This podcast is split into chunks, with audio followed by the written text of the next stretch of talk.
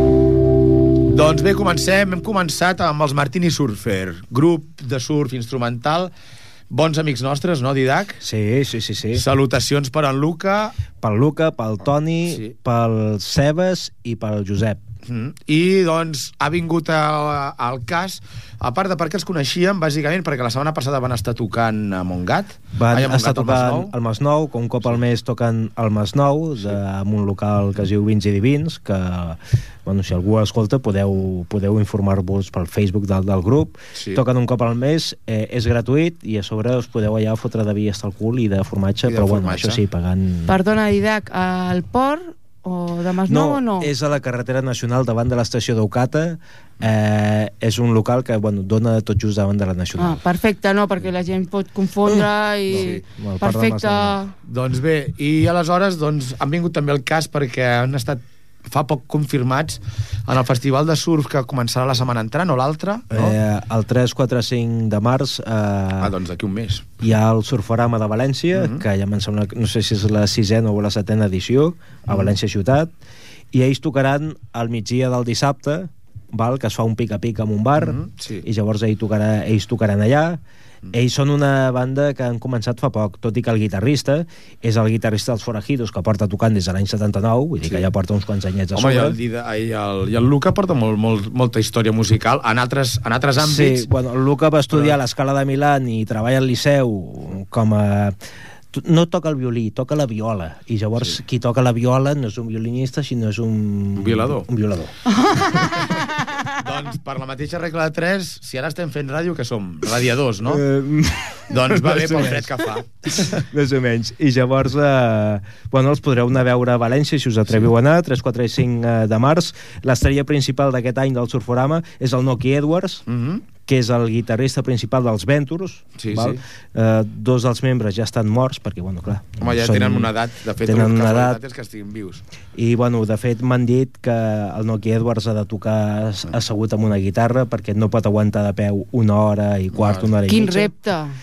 Bé, l'any passat ja És vas... el rock and roll. L'any passat ja vas estar tu com de guardaespaldes de, No, no del vaig cap de voler. cartell. Ah, no vas voler? A, a cap de cartell era, va ser a l'Elvis Presley de Los Angeles a l'any 62-63, a Sí. l'Eddie Bertrand, era el, el rival directe del Dick Dale, Mm. el que passa és que bueno, el rock and roll pues, El va cremar. El rock and roll no sé. l'havia cremat Llavors massa. tenia principi d'artritis a les mans, un principi de demència senil i, i bueno, mm, va fer el que va poder, Mm. però pobre, pobre home. Bé, doncs també aprofito per una mala notícia, molt mala notícia per el que respecta al rock and roll a Cerdanyola. El Gavi, el guitarra dels... Collons. Vale, no xut. bueno, uh, ho diré després. el Gavi ha mort. S'ha mort d'un accident de, de cotxe i des d'aquí pues, aquest programa que serveixi com a tribut, encara que no el que posat... portava al bar... Sí, al Malpasso. Al Malpasso. En el passat, autèntica llegenda del rock and rolls de Cerdanyola real, doncs que serveixi aquest programa com a obituari o com a homenatge cap amb ell. Encara que la música no coincideixi amb la seva, aquí queda dit i que li vagi bé allà on estigui. Què, com seguim, Didac? Bueno, seguim amb un... Conceptualment, no sabem bé el que he escollit. Podríem dir bandes de música surf quan van tirar cap al rotllo garajero, per dir-ho d'alguna forma Mm. així. I ara escoltarem els Crossfires, que eren els Turtles abans de ser els Turtles, Mm. a Los Angeles l'any 65, quan van deixar la música surf per començar amb un so més guarringo i Ah. més garajero. Aquest va ser el naixement de, per mi, el millor moment. O sigui, si algun mou és aquest, aquests... Pues per mi és els següents. pitjors, però bueno. bueno, però... Esteu d'acord, es- esteu es- d'acord. Estem al meu programa i gràcies, Didac, per posar aquest tema. Bueno. Són els Crossfires i el tema es diu... One potato, two potato. Endavant, Fran, sisplau. One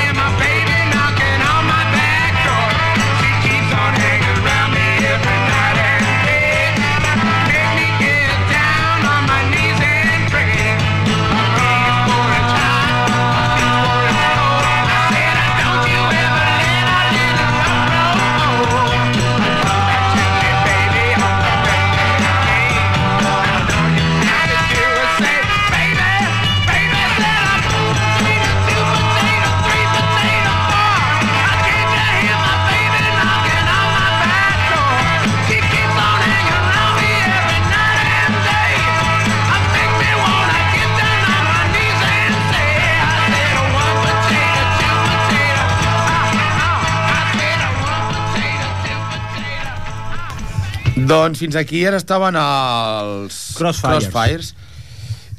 Ah, i que quedi dit que sí, que el, el grup del, Gavi. del Gavi eren el Legado. Després va estar amb els... Bueno, ja vindrà després. Bueno, Didac, i com que segueix ara? Després d'aquest pregaratge post-surf, pues mira, una banda que van ser de surf, que eren de la costa central de Califòrnia, entre l'any 62 i 63, que quan, va, eh, quan van arribar els temps més de British Invasion i tal, es van canviar el nom, es van dir els Merrill and Exiles, eh, i van fer... Bueno, un ja tema una molt bizarro, no? Eh, bueno, eh, es diu Pain in my heart, però a la llista he posat Pain in my ass Ah, perquè vale, perquè ets- jo, jo no per què soc ho pronuncies així? No, però, No, és que, però és que Pain és- in my heart, Dolor en mi un- corazón, és tan nyonyo que, que he posat aquí a la llista, Dolor en el culo. Sí. Ah, Pain in my ass. Poden ser morranes o coses pitjors. hemorroides, hemoal, hemoal. Doncs bé, són els Mercury Exiles. Seguim amb, la, amb el que m'havies dit que em prepararies, el pre, pregratge, post-surf i històries així. Són Avui. Me- conceptualment he relliscat una mica. No sabia ben bé què fer-te, però t'he fet una cosa... allò- Ui, ui, ui. Bueno, de moment, de moment... Bueno, no arribem aquí. No, no, no arribarem a cap lloc. Però és que quan el surf ja s'esvaeix i comencen els, el tema de garatge, l'any Bueno, 65-66. quan, quan es va acabar el garatge va començar la psicodèlia. Sí. Bàsicament, és que és I tot quan és... se va acabar la- l'època dorada de los californianos de Sí. Razaria en les playes i la música surf ja es va morir. Sí. I llavors ja va començar això una mica més obscur. Doncs entrem in the dark side, són els Mirrors and Exiles, Pain in his, in his ass.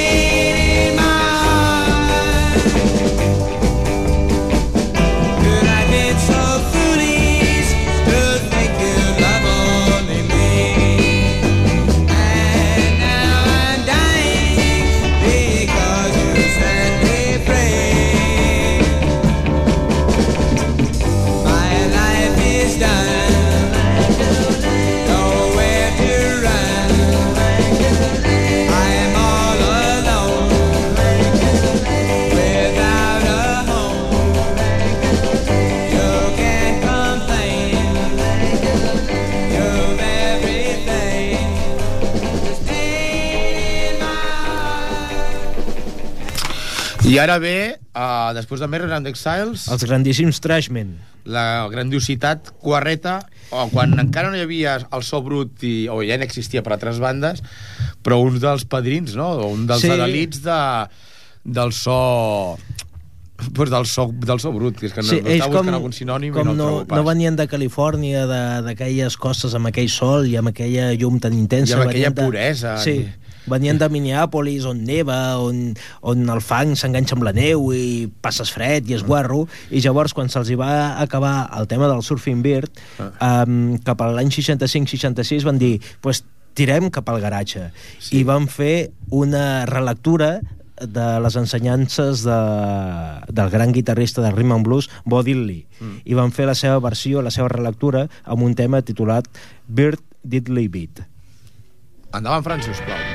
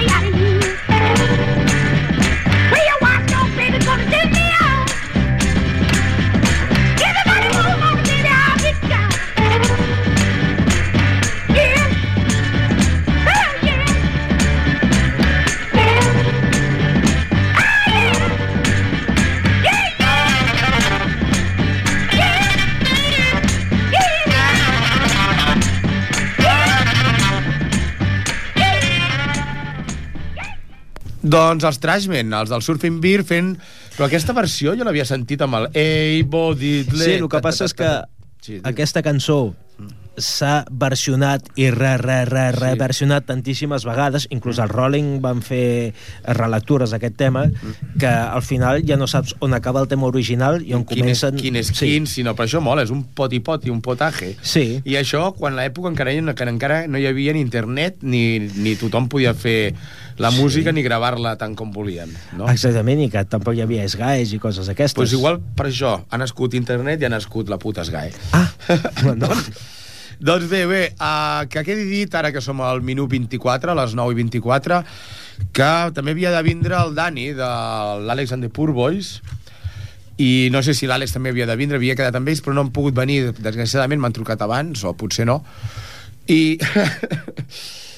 I això, que tocaran, tocaran demà, a Terra, demà a Terrassa a la sala Strom, pues, Trocs, amb un concert doble, amb un, amb un disjockeys, i que quedi dit que són un grup realment molt i molt bo. Els vam tindre aquí abans de... a finals del, a finals del 2010. No van poder tocar en directe, però que queda paraulat que ja vindran un altre dia. Després el Dani va vindre cap al desembre i, bueno, surt un consell del Camaleó Roig. Aneu-los a veure demà a Terrassa. I després, ja que ha sortit el moment ja de, de, dir, de dir consells, tant que ens queixàvem de la falta de rock and roll en directe aquí a Ripollet, ara ja hi ha una sala, Ah. el que era la Divina, ah, bueno, el que és la Divina, els dissabtes, dos dissabtes al mes estan fent concerts. De fet, van començar amb els bitxarracos i amb els i amb el Rei d'Espaldes i amb un altre grup de Salamanca. La setmana passada van estar els de... els de... els Once Vares de Montcada i aquesta setmana tindrem la, el ressorgiment de la tumba i mal millor dit perquè és un rock and roll tumbero dels Lola Ferrari amb, Ah. Azucena, Tor- amb els Azucena 300 veces que van estar aquí així que perfectament recomanat ja sabeu on està la Divina d'aquí Ripollet el dissabte a vols a les 9 o potser a les 10 són 6 euros amb cervesa gratis Conyo. us espero veure allà i si m'hi veieu doncs va, us convido un xupito si m'ho dieu Uh! a veus, el Didac ja el tindrem segur. Bé, Didac, sento aquest parèntesis, però clar, No, era, no, no. era el parèntesis pseudo-publicitari. Publicitària. No, però pseudo, si poses pseudo, no ho és. I en canvi, Bueno. si diem que és publicitari, igual... El... Igual cobres algú. No, igual, no, igual, però igual em foten fora. Bueno. doncs, Didac, què ens tens preparat després dels Trashmans amb el Bodily Ara, ara toca el, el Bobby Fuller, que era un tio de Texas, eh, mm. Eh, que geogràficament estava en la zona del Buddy Holly, però va néixer uns anys més tard. I se'n va anar a Califòrnia l'any 64-65 a, por- a provar sort amb la seva banda de, de rock and roll i, i clar, en aquell Los Angeles de l'any 65-66 que el, tota l'escena del Sunset Strip estava emergent doncs es va convertir en un de les bandes en directe més potents de l'època Collons, doncs de, pas, de passar a trobar fo- so, de provar sort, la va Sí. trobar, evidentment. Sí, llàstima que l'any 66 morís assassinat, però bueno, això és una altra història. Bueno, és el el yang, tio. Coses de, de los Hells Angels que diuen que, que el van assassinar per un tema de, de faldilles. Eh, va deixar un tema clàssic del pop rock garatge eh, dels anys 60, que és el I Fought the Law, vaig combatre la llei. Home, però això tampoc també és... Els del London Calling, collons, els London de Clash. Bueno, cony, és que ells van versionar la versió original del Bobby Fuller i com és un, el tema eh, eh, que va estigmatitzar el Bobby Fuller doncs l'he volgut eh, portar perquè era quan les bandes de surf s'estaven esveint com a concepte surf se'n van anar al Sunset Strip, van agafar tota aquella estètica més eh, britànica van Sí. agafar aquell so més guarro i llavors eh, aquest, és un, aquest home és un bon exemple de- d'aquesta transformació Doncs, Fran, Bobby Fuller, I Fought the Love, sisplau.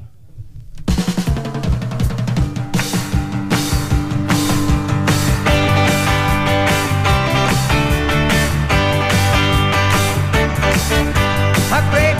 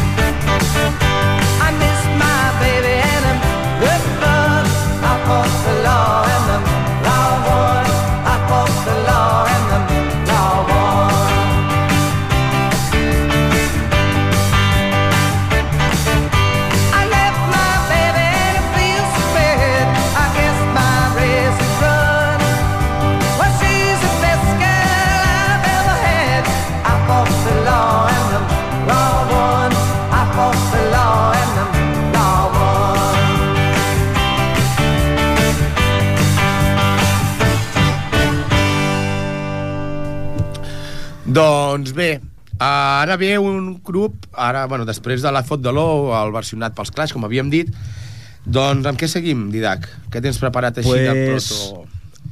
Uh, un guitarrista que és un dels herois underground de la guitarra californiana, que és el Davey Allen, que es va curtir en el món de la música surf, però com era massa jovenet, on va Però arribar... Quan, però quan, no era el Dave Allen de Arrows? Sí, El mateix, no? el mateix. Però per això era Davey de quan era més jovenet.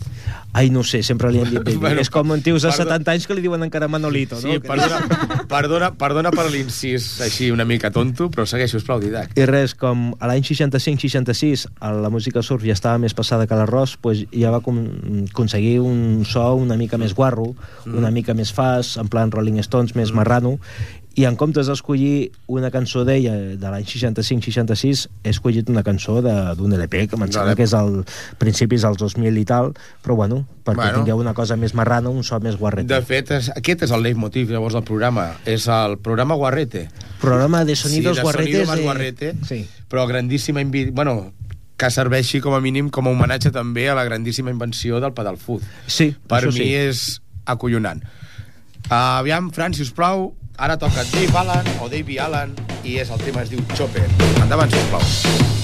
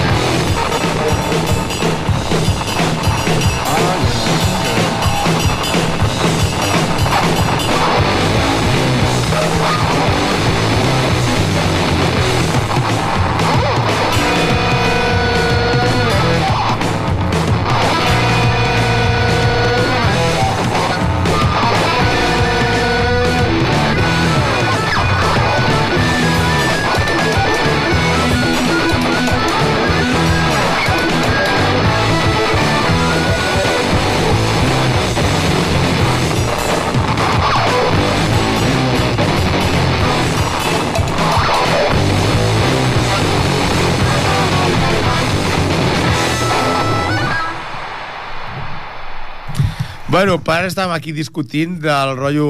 Això ja era més guarrete que l'anterior Sí. i per mi el, el food i aquest so tan, tan brut és impressionant.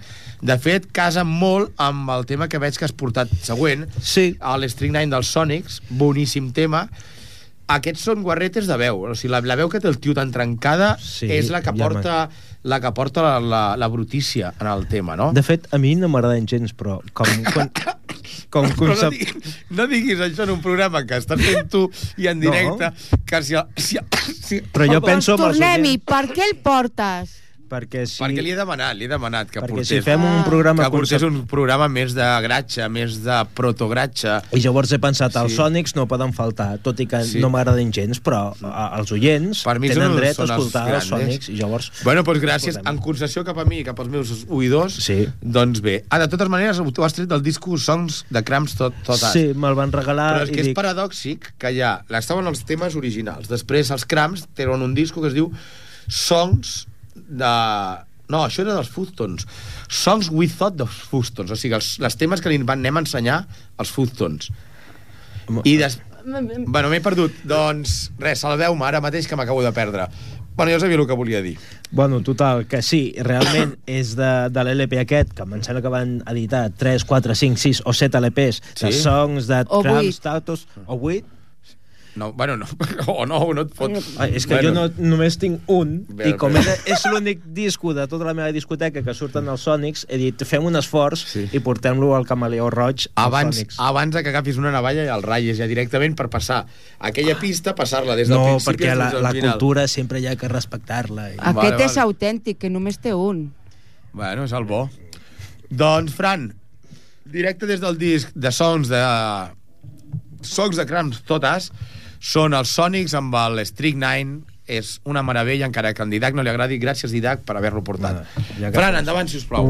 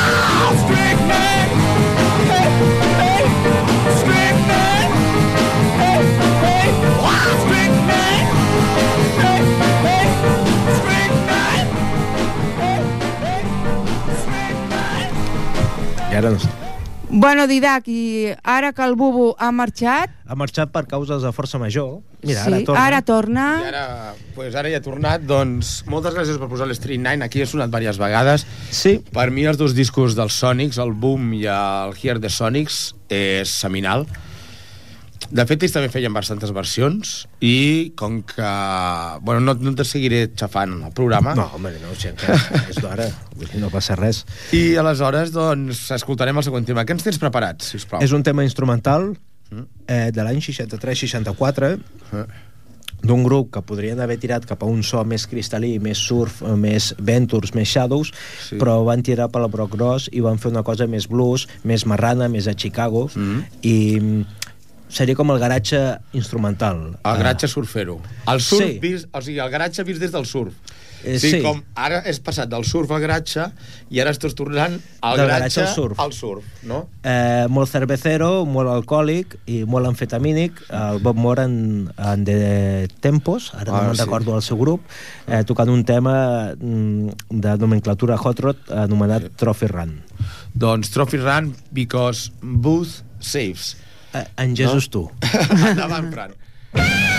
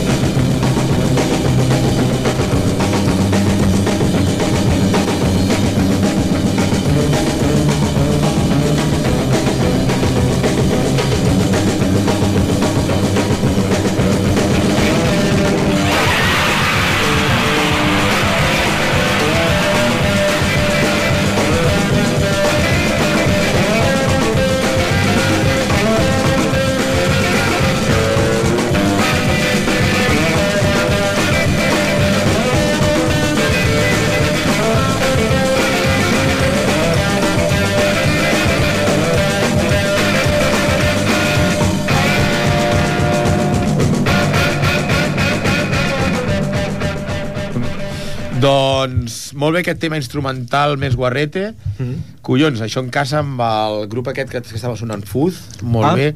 Però aquest és més guarrete de conceptual, perquè distorsió i distorsió no portaven. L'únic que estaven saturant les freqüències Sí. senzillament per pujar molt el volum Exactament. dels equips. O sigui, El que passa és que això, això- ja és com, com en, en cas de que no tinguis pedals de distorsió que, que et distorsioni, pues agafa, posa el volum dels amplis a tope Cony, és i, el que feia- i, i, juga, i juga amb la saturació completa. És el que feia Link Ray, que quan no Sí. tenia pedal de fus, el que feia era... Bueno, jo he sentit a dir que ficava el volum Sí. a tope, Eh. fotia un navallasso al, al balfli de l'ampli sí. i llavors aconseguia que, que, que sonés guarro. Eh. Però clar, això fer-ho a l'any 63-64... Era radicalíssim. Mm, Sí, era molt... Bueno, Bueno, però en aquella temps.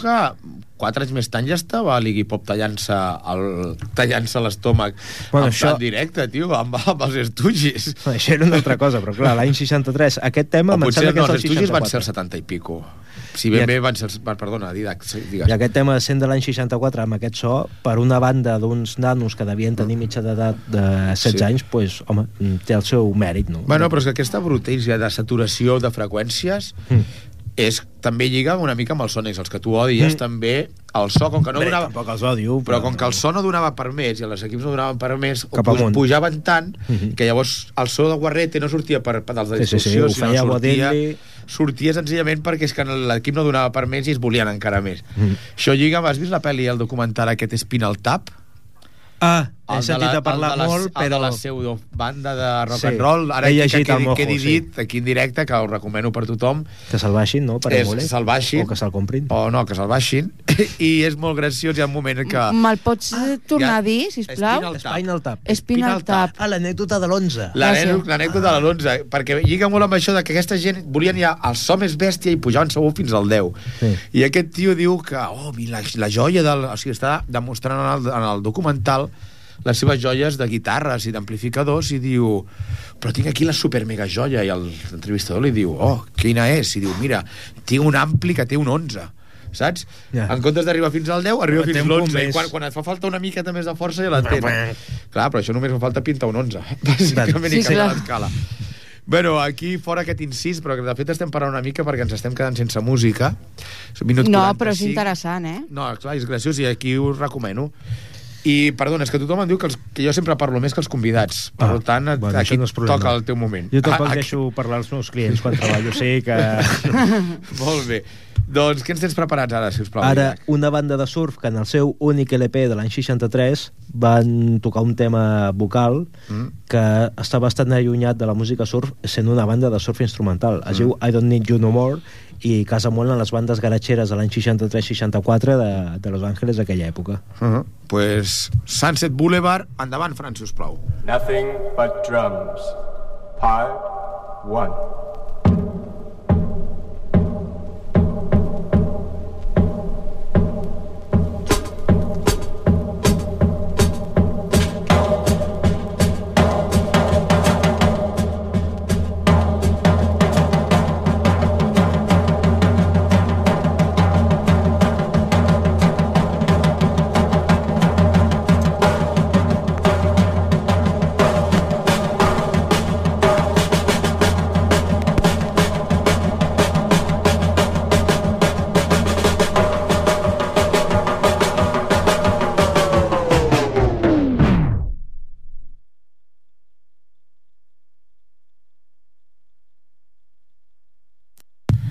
Doncs aquest ha sigut un petit error que hem comès aquí entre tots. De... Això era un solo de bateria que dura Sí. dos minuts i mig que a mi me pone Però mucho. a lo que llavors el que passa és que aquesta gent, quan van deixar el surf, es van passar el gratxa i també el prototecno.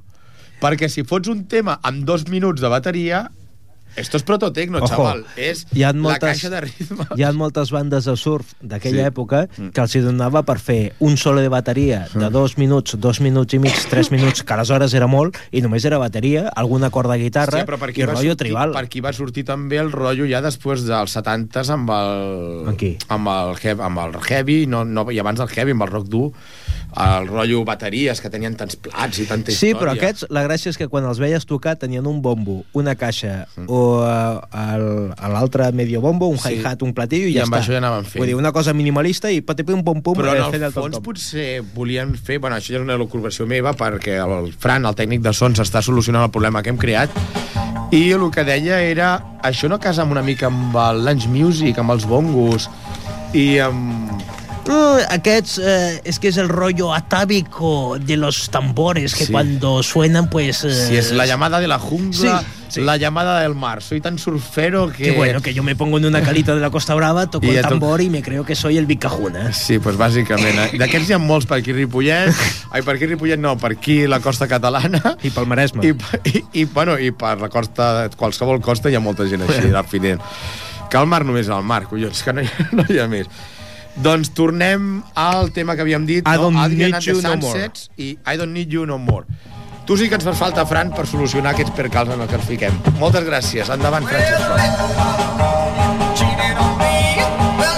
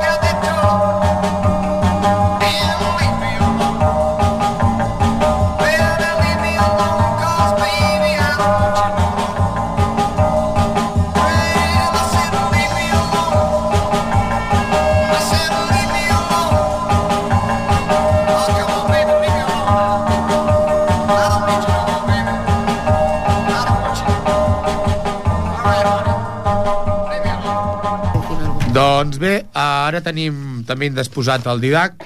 Aquests eren el Diran de Sunset. Tornem a una altra vegada. Era... En el fons sí que era un so pues, el que porto jo dient tot el rato, i em sembla que ho he dit tres vegades, el, un post-surf o un potro... Un, un potro, Un potro. del bocau. un, un, proto, un, un protogratge, o sigui, amb les influències del rock and roll, suposo que ja estaven una mica... Necessitaven posar-hi més coses, Jo més crec que veus... una al·lucinada total, no? El què? Tot. Bueno, sí, però a part d'això, aquest tema també era especialment al·lucinant. I ara saludem el Didac per segona vegada aquesta nit i aleshores... Hola. Què ens tens preparat? Aquest de l'Adrian and the Sunsets estava bastant bé. Jo suposo que per això eh, hem trigat en posar-lo, perquè valia tant la pena que valia la pena esperar. Bueno, eh, aquí el cantant d'aquest tema tenia 13 anys, mm. en el qual fa gràcia, que, Ah. i no era molt, molt infreqüent, que les bandes de surf de principis dels anys 60 la mitja d'edat fos molt baixa. Cuidado que et dirà que no, eh? No, jo el que anava a dir és com la melody de, de, de l'Euro Junior... De... Sí, però aquests ja sabien altres En coses. sabien Ja se'ls sabia, vale. se'ls havia despertat la cosa de la vida, eh? Vale, I ja vale. el tema infantil ja l'havien deixat I i ja estàvem- querien ser jóvenes adultos. Ben fet. I llavors, per això, en aquest tema, pues, el cantant tenia 13 anys. Eh, Però sonava bé. Joven adulto con 13 años, sí, Sí, sí. ya, bueno, ya, ya es un adulto, eh, técnicamente Sí, hablando, ¿no? Ja té pèls, tio. I, bueno, no ho volia dir, però ho has dit tu, i és el teu programa. I, I, les, ja noies, i les noies maduren abans. Sí, però bueno, mira, aquí ya no nos metamos Vale, no- en terrenos no, pantanosos. Bueno, era un joven adulto. Bueno, que estic un programa de música. Deixem un programa de música y no de sexología, tú. Què ens tens preparats, ara? I per acabar, sí. és um, el Bobby Fuller, que l'hem escoltat abans, el Bobby Fuller 4, uh, un tema que és un medley, bueno, en realitat són quatre mm. temes amatxambrats, mm. eh, gravats en directe l'any 65, en un local del Sunset Strip, que no recordo el nom, no sé mm. si és el Whisky a Gogo o el, el Pandora's Box o el que sigui, mm. i, bueno, perquè veieu en vivo i en directe com sonava el so surf macerat que ja s'havia convertit en garatge Però que estaven barrejant simultàniament quatre temes en directe? eh, primer tocaven un i ho en... eren, Ah. eren com un grup de festa major ja, perquè Vale, la gent sí. ja Però és que veiés això em casa amb que ara, per exemple, vindrà el John Spencer amb Blues Explosion a Primavera Sound mm, i el tio, eh, quan el veus en directe, sí. està fent un remix en directe de les seves pròpies cançons. ah, Com sus que- grandes èxitos No, no, de, bueno, o els, o els presents, tampoc no tenen O que els molt petits. grans, té molts grans i té petits, però està tocant un tema i et toca 30 segons o 40 d'un tema, et fot un riff i et comença a tocar una altra cançó. Ja. Després salta una altra i després torna a el que havia deixat primer amb la primera. I Ah. potser es passa com 10 minuts o així fotent uns salts esquizofrènics, o sigui, esquizomusicals de la seva pròpia música. Bueno, als anys 60, com els agradava, els agradava anar del punt A al punt B en línia recta, Vale. aquests foten Sí. una cosa més ordenadeta i un tema que dura 4 minuts. Moltes gràcies per frenar la meva eufòria. Bé, doncs com que aquests són els quatre temes seguits, estem a minut 52 i em sembla que s'ha acabat per avui. Moltes gràcies per venir. Didac, uh, t'espero, jo què sé, posem d'aquí dos mesos o Posem. així, o abans de l'estiu. Com quan tu Fem un vulguis. Summer Fan o un... Ah, sí? O alguna així, o un Primavera Ui, Fan. primavera. I ja veurem. Gràcies, Esther, per tornar a vindre. Gràcies a tu.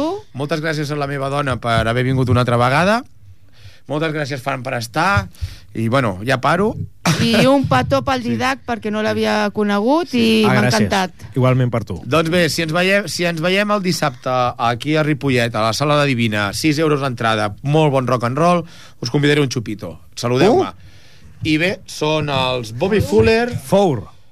Uh, Bobby Fuller 4. Ah, per això són quatre temes. Eh, perquè són quatre membres i toquen quatre temes.